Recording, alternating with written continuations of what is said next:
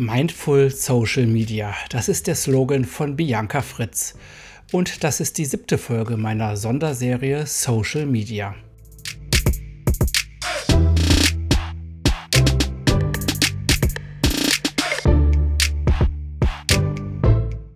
Designed Innovation, dein Podcast für deine Solo-Selbstständigkeit.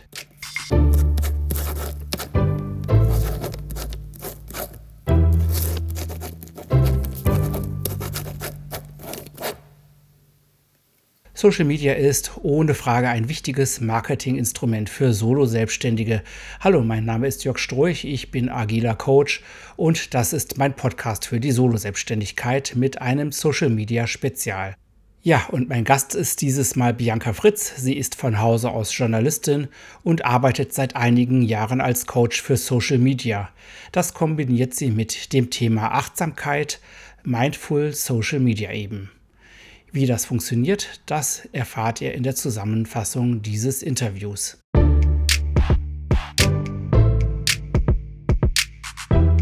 Wie Bianca zu Social Media gekommen ist.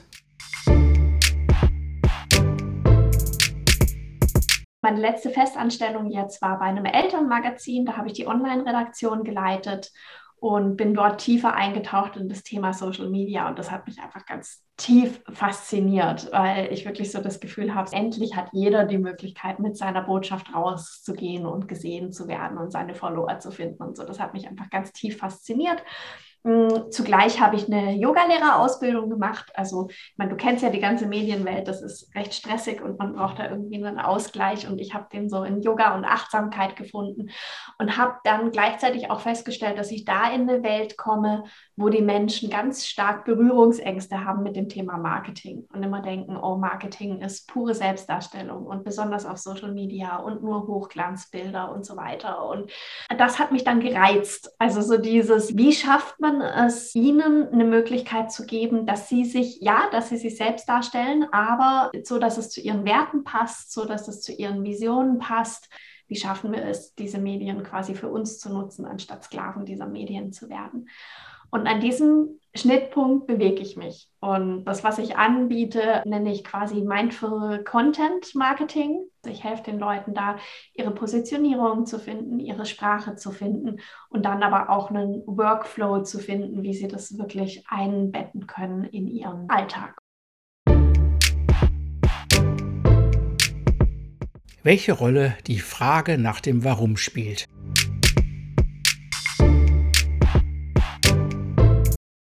Stelle tatsächlich dieses Warum ganz stark in den Fokus. Das ist auch was, was ich eins zu eins mit jedem Kunden und jeder Kundin bearbeite. Wir bleiben nicht bei dieser Ebene, die viele Unternehmen quasi schon als das Warum sehen. Also da gibt es ja zum Beispiel Nike Just Do It oder Apple Think Different. Ich würde sagen, ich gehe einfach noch mal ein paar Ebenen tiefer. Ich frage dann noch mal, ja, warum? Also was, was ist denn der Gewinn? Was muss denn anders werden? Warum sollen wir überhaupt anders denken? Und äh, Just Do It reicht wirklich purer Aktionismus oder in welche Richtung geht denn der Aktionismus? Also wirklich, warum willst du es? Bis wir ganz tief bei einem Grundbedürfnis eigentlich ankommen. Und das hilft dann schon enorm, weil es ganz, ganz viel vorgibt, tatsächlich für die Kanalauswahl, für die Wahl der Sprache, für die Bildsprache und so weiter. Wenn ich weiß, welches grundsätzliche Bedürfnis möchte ich eigentlich in den Fokus stellen.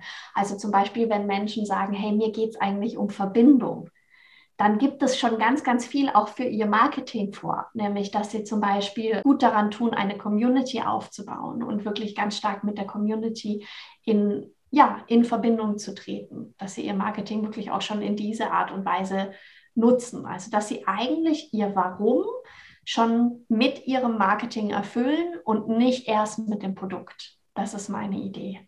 Wo wir wirklich ganz stark auf die Geschichte der einzelnen Personen gucken, also welche Muster haben sich in ihrem Leben immer wieder gezeigt aber auch, und das ist wirklich, das ist ganz spannend, weil ich habe bisher noch keinen Fall erlebt, wo das nicht gleichzeitig die Schnittstelle war, wo sie automatisch auch immer das Bedürfnis hatten, in diesem Punkt auch zu helfen, in diesem Punkt auch nach draußen zu gehen. Also das Warum ist tatsächlich, ich nenne das immer das große Warum. Der Satz, den wir da erarbeiten, der gilt nicht nur für das Unternehmen, sondern der gilt auch darüber hinaus. Und wenn man den einmal so als Grundlage hat, als Entscheidungsgrundlage, kann man von dort aus dann weitergehen und sich überlegen, okay, aber wie setze ich das jetzt momentan in meinem Business um? Weil es ist ja so, dass sich so viel in unserem Business immer wieder verändert. Unsere Zielgruppe kann sich verändern, unser Produkt kann sich verändern. All das, wir wollen ja, wir wollen ja agil bleiben, wir wollen wirklich auch flexibel bleiben. Und da finde ich es einfach so hilfreich, wenn man einen Warum-Satz hat, der bleibt. Also vielleicht mal als Beispiel, mein Warum-Satz ist, ich unterstütze die, die Gutes in die Welt bringen, gesehen und verstanden zu werden. Und das ist, also wenn man guckt, was ist es für ein Grundbedürfnis, dann geht es da um Anerkennung, um das gesehen werden. Anerkennung ist immer ein furchtbares Wort, mit dem alle ganz was Negatives verbinden, aber gesehen werden, das will eigentlich jeder. Das ist ein Grundbedürfnis, das wir haben. Und das ist ein Grundbedürfnis, womit ich den Menschen helfen möchte. Und das eben, Zielgruppe habe ich darin auch definiert, die, die Gutes in die Welt bringen. Das kann ich ja auf viele verschiedene Arten und Weisen machen. Im Moment unterstütze ich die Solo-Unternehmer, die sich schwer tun mit dem Marketing, diese kostenlosen Möglichkeiten, die sie haben, mit dem Online-Marketing für sich nutzen. Aber ich könnte mit demselben Warum zum Beispiel auch für eine NGO in der PR-Abteilung arbeiten, wenn ich hinter denen stehe. Also dieses Warum ist relativ flexibel. Viele meiner Kundinnen und Kunden sind auch tatsächlich so multipassionierte Scanner-Persönlichkeiten, wie man ja auch oft sagt. Also haben verschiedene Ausbildungen und möchten eigentlich auch verschiedene Dinge anbieten. Und für die Kommunikation hilft es enorm, wenn sie trotzdem einen gemeinsamen Nenner haben weil dadurch bleiben sie glaubwürdig, auch wenn sich der Rest immer wieder verändert. Aber wenn sie immer wieder sagen, das zahlt alles auf mein Warum ein, dann hilft es in der Glaubwürdigkeit, hilft es in der Authentizität von der Kommunikation dann auch. Nicht jeder geht dann direkt mit dem Warum-Satz nach draußen. Vielen ist der zu groß und zu persönlich als dass sie direkt damit nach draußen gehen. Also oft braucht es wie einen zweiten Satz, der dann in Richtung Elevator Pitch geht, dass man sagt, okay, und jetzt wird die Botschaft raus. Was natürlich auch den großen Vorteil hat, dass man beim Warum-Satz kann man bei Worten bleiben, die einen selber wirklich berühren, wo man wirklich sagen kann, okay, dafür stehe ich jeden Morgen auf. Das passt. Das große Warum eigentlich, wenn man dann in der Strategie damit weiterarbeitet, werden daraus kleinere Warums. Also, dass man wirklich immer ganz intentional vorgeht und sich fragt, warum will ich auch noch TikTok dazu nehmen? Passt das wirklich auch wieder zu meinem großen Warum? Passt das zu allem, was ich ver vermitteln möchte? Und wenn dieses Warum zu immer kleineren Warums wird, dann wird es irgendwann auch zu dem Warum für jeden einzelnen Post. Da haben wir beim Thema Authentizität drüber gesprochen. Warum möchte ich das nach außen geben? Ist das wirklich hilfreich für die Menschen da draußen? Und wenn man dann in das Thema Mindfulness hineingeht, zu dem Thema, warum nehme ich gerade mein Handy zur Hand? Wie Bianca ihren Prozess definiert.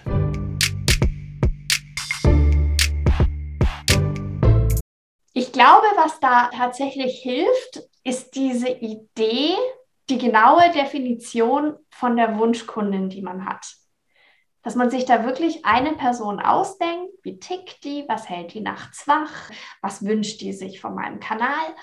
Und wenn man sich die immer als Gegenüber nimmt, wenn man seine Posts schreibt oder seine Stories einspricht, als würde man tatsächlich mit dieser Person in eine Interaktion treten, dann kommt da tatsächlich, obwohl das ja ein sehr persönlicher Zugang ist, eine gewisse Anonymität rein, weil ich nicht mehr jeden Einzelnen sehe.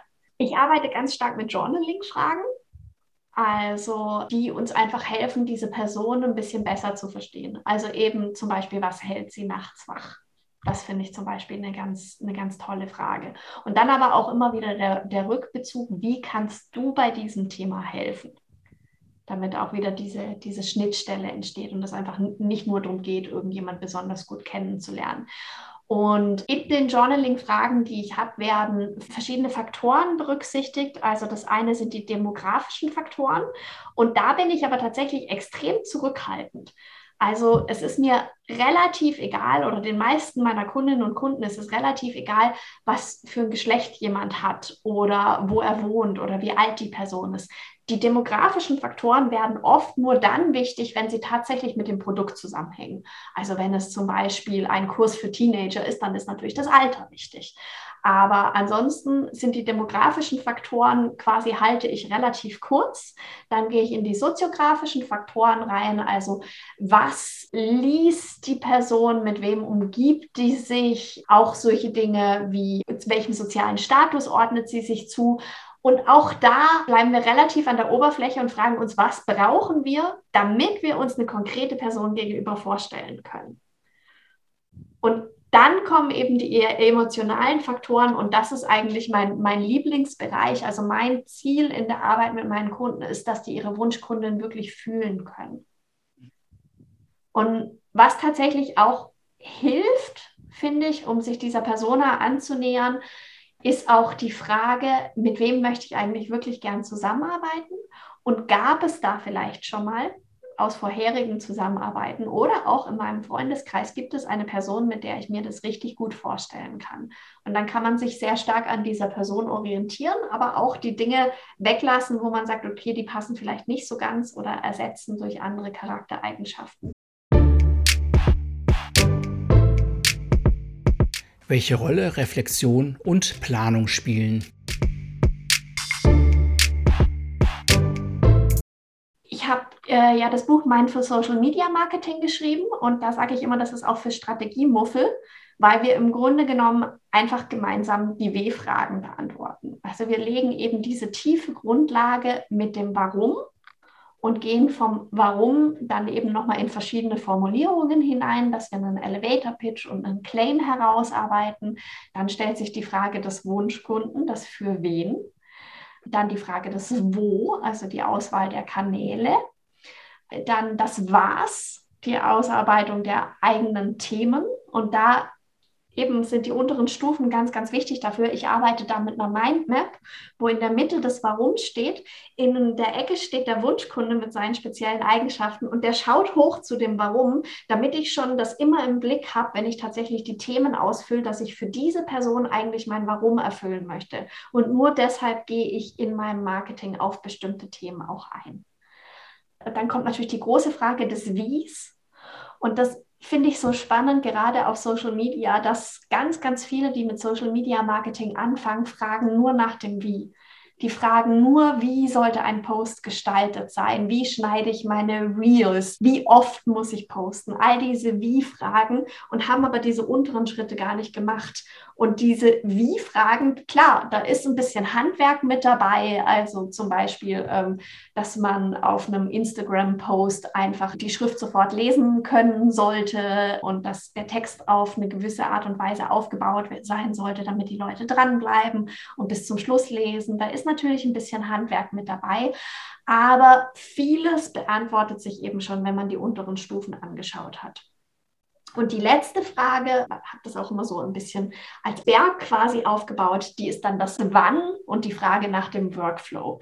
Also wie schaffe ich es eben, das in meinen Alltag zu integrieren? Also von wie oft muss ich posten bis hin zu wann bereite ich eigentlich was vor? Wird es automatisch gepostet oder gehe ich da selber immer mit rein, auch mit meiner Energie, wenn ich diesen Post nach draußen gebe? Also all diese Fragen beantworten sich dann im letzten Teil und das ist tatsächlich auch der Teil, das finde ich auch ganz spannend, der sich am häufigsten verändert, wo es auch am meisten Flexibilität braucht, um rauszufinden, was bin ich für ein Planungstyp, was liegt mir, was passt jetzt gerade in meiner Lebensphase wirklich zu mir. Ich habe das selber auch festgestellt, dass das in einem Programm, wo du einfach die Strategie mit deinen Coaches erarbeitest, dass du das fast nicht schaffst, also die auch noch zu einem guten Workflow zu bringen. Deshalb habe ich da inzwischen auch ein aufbauendes Jahresprogramm draus gemacht. Also wo die Leute tatsächlich jeden Monat den Content planen, wieder schauen, wie fühle ich mich mit meiner Planung, was hat gut funktioniert letzten Monat, was hat nicht so gut funktioniert, wo passe ich was an. Ich arbeite da mit den ayurvedischen Energien, mit Pitta, Kapha und Vata. Und wir schauen dann quasi immer, okay, was war im letzten Monat vorherrschend? War das so dieses ehrgeizige Pitta? Ich habe ein Ziel, ich arbeite darauf hin, ich habe zum Beispiel einen Launch, ich habe einen Verkauf. Meine Posts sind dadurch auch ganz klar strukturiert und vorgeplant und ich poste regelmäßig bin ich in dem Vata-Modus, wo ich spielerisch bin, wo ich kreativ bin, wo ich viele Interviews auch führe, in Kommunikation trete mit anderen, Spaß habe mit meiner Community? Oder bin ich in dem Kaffer, wo alles ganz klar strukturiert ist und geerdet und auch Offline-Zeiten eine wichtige Rolle spielen. Also Kaffer bringt einen auch immer wieder in die Ruhe. Und welche dieser Energien fehlt mir eigentlich? Also was kann ich diesen Monat wieder mehr integrieren, damit ich insgesamt in meiner Kraft bleibe? Weil machen wir uns nichts vor, Content Marketing ist ein Marathon. Das dauert einfach. Eine Community aufzubauen, die einem vertraut und die dann auch von einem kauft, das ist ein langfristiger Prozess und nichts, wo man einfach losrennt und sagt, ich poste jetzt jeden Tag und dann werde ich ganz schnell wachsen. Und deshalb achte ich eben ganz stark drauf und lege da wirklich einen Fokus drauf, wie schafft man es in seiner eigenen Energie zu bleiben. Auf welchen Kanälen Bianca sich positioniert. Wenn du sagst, okay, Planung ist nichts für dich, dann ist es keine Planungssession, dann ist es einfach eine Reflexionssession. Hey, wo stehe ich denn im Moment? Was brauche ich denn, damit regelmäßig Content rauskommt? Und manchmal kann das einfach sein, boah, diesen Monat brauche ich die absolute Freiheit. Diesen Monat brauche ich Narrenfreiheit und will einfach wirklich nur was rausgeben, wenn ich Lust habe. So geht es mir oft nach Launches zum Beispiel. Also wenn ich ein Programm rausgebracht habe und ganz klar auf diesen Launch hingearbeitet habe und am Schluss ganz, ganz viel es wirklich auch um das Thema Verkaufen ging, dann brauche ich danach wieder dieses Spielerische, muss das wieder ganz stark integrieren. Dann mache ich blödsinnige Reels und es ist mir völlig egal, ob die gerade was mit meinem Thema zu tun haben, aber ich brauche das, um mich wieder zu verbinden mit dem Content Marketing, dass mir das wieder Spaß macht und dass ich da wieder gerne rausgehe. Also mein Hauptkanal ist tatsächlich Instagram. Das funktioniert eigentlich bei mir am besten und ich mag auch die Formate, die mir da zur Verfügung stehen. Also das ist was, was ich den Leuten immer ganz klar rate, dass sie darauf achten, hey, wo zieht es dich denn hin? Auf welche Formate hast du so richtig Lust, sie zu produzieren? Die Lust ist also was ganz Wichtiges, auch der Umgangston, was einem liegt. Und da ist Instagram für mich einfach ein toller Kanal. Ich möchte aber in diesem Jahr tatsächlich auch wieder mehr Fokus auf meinen Blog legen. Also das fehlt mir so ein bisschen, dass ich mehr in die Tiefe gehen kann bei einem Thema und dass ich die Themen einfach auch zurückholen möchte bei mir auf die Webseite. Weil oft habe ich ein Thema schon so tief durchdacht, um es dann wieder in so eine Kurzform hineinzubringen, also entweder in die 2200 Zeichen, die in einem Posting-Text passen bei Instagram oder vielleicht auf ein 15-sekündiges Reel herunterzubrechen. Ich nutze für die Vorplanung für Instagram und Facebook das Creator Studio das Facebook Creator Studio, das funktioniert für mich sehr gut, einfach weil es das Tool ist, das von Facebook auch selber angeboten wird. Ich schaue trotzdem, dass ich zu der Zeit, wo der Post online geht, also falls ich ihn vorgeplant haben sollte, auch online bin.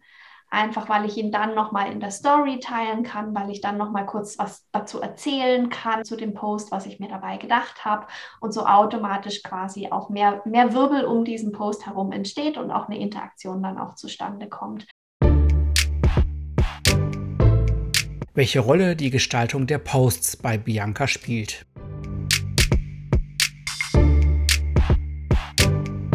Ich komme ja von der Textseite. Gestaltung ist bei mir so ein bisschen unter ferner Liefen. Ich nutze Canva für die Gestaltung, habe sehr selten Vorlagen, die ich verwende. Und wenn, dann merke ich, dass die, damit sie zu meinem Bedürfnis passen, passe ich sie so sehr an, dass man eigentlich nicht mehr erkennt, dass das eine Vorlage war.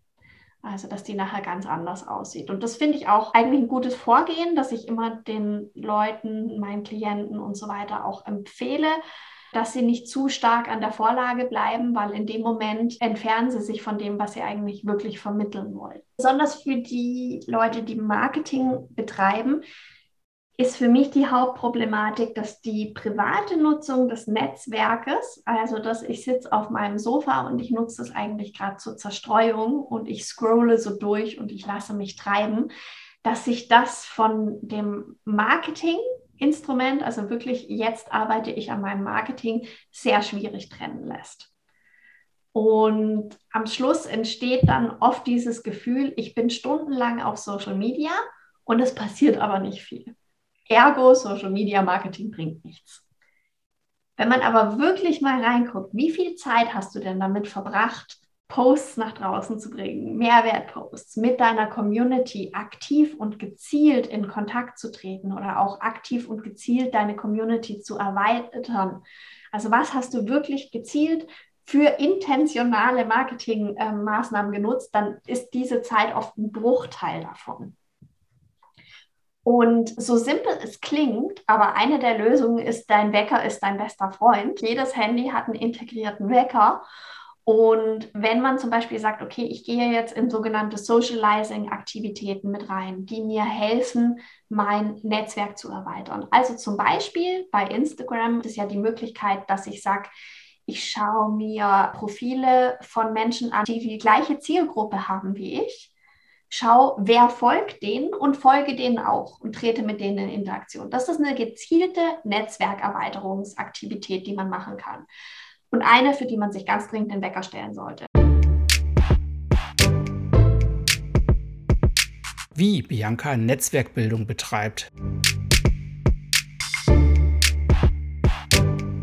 Also das ist immer tatsächlich wirklich diese echte Interaktion suchen, so verstehe ich das immer.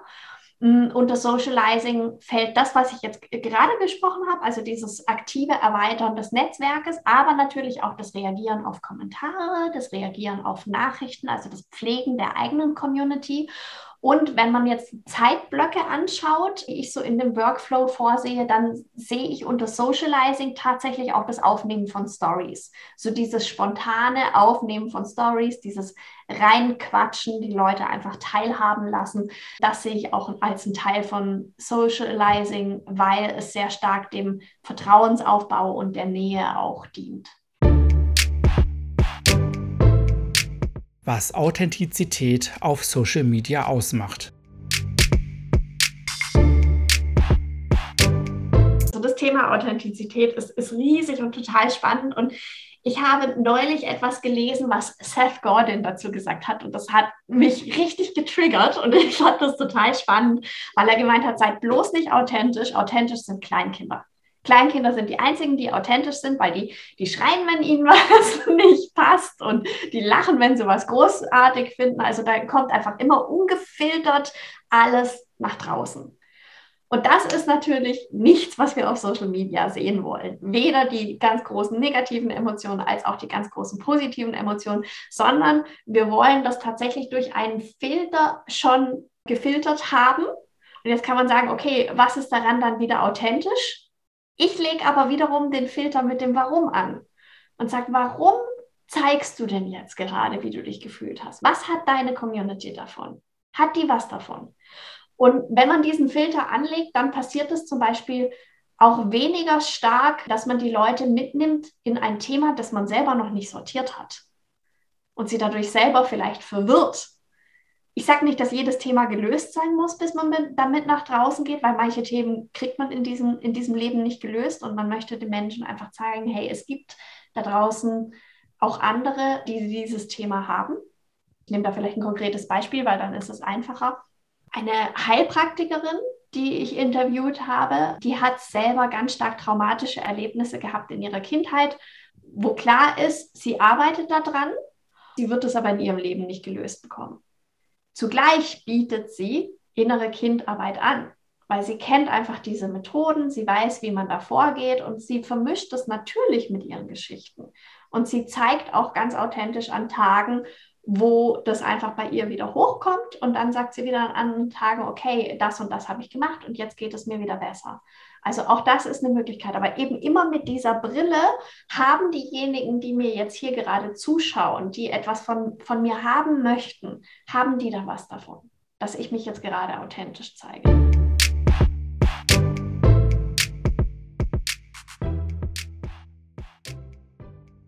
Das war Bianca Fritz. Sie bietet Mindful Social Media an und arbeitet seit Jahren als Coach damit. Das ist meine Sonderfolge Social Media, die siebte Folge bereits von insgesamt 14 Interviews, die ich geführt habe.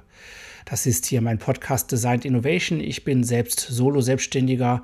Mein Schwerpunkt sind agile Themen. Ich habe Design Thinking für Solo-Selbstständige adaptiert und auch eine kleine Box dazu entwickelt. Die findest du auf Stroich.eu und der Podcast hier ist für die Solo-Selbstständigkeit. Und in diesem Fall entstand er im Rahmen einer Dozentur an der Hochschule Fresenius in Düsseldorf. Meine Studenten hören diese Folgen jede Woche.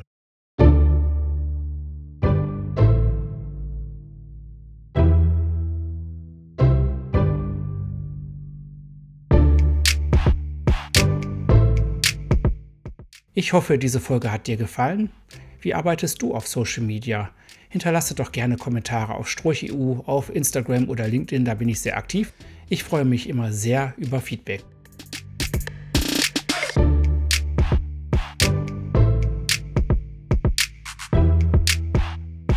Wir hören uns, dein Jörg.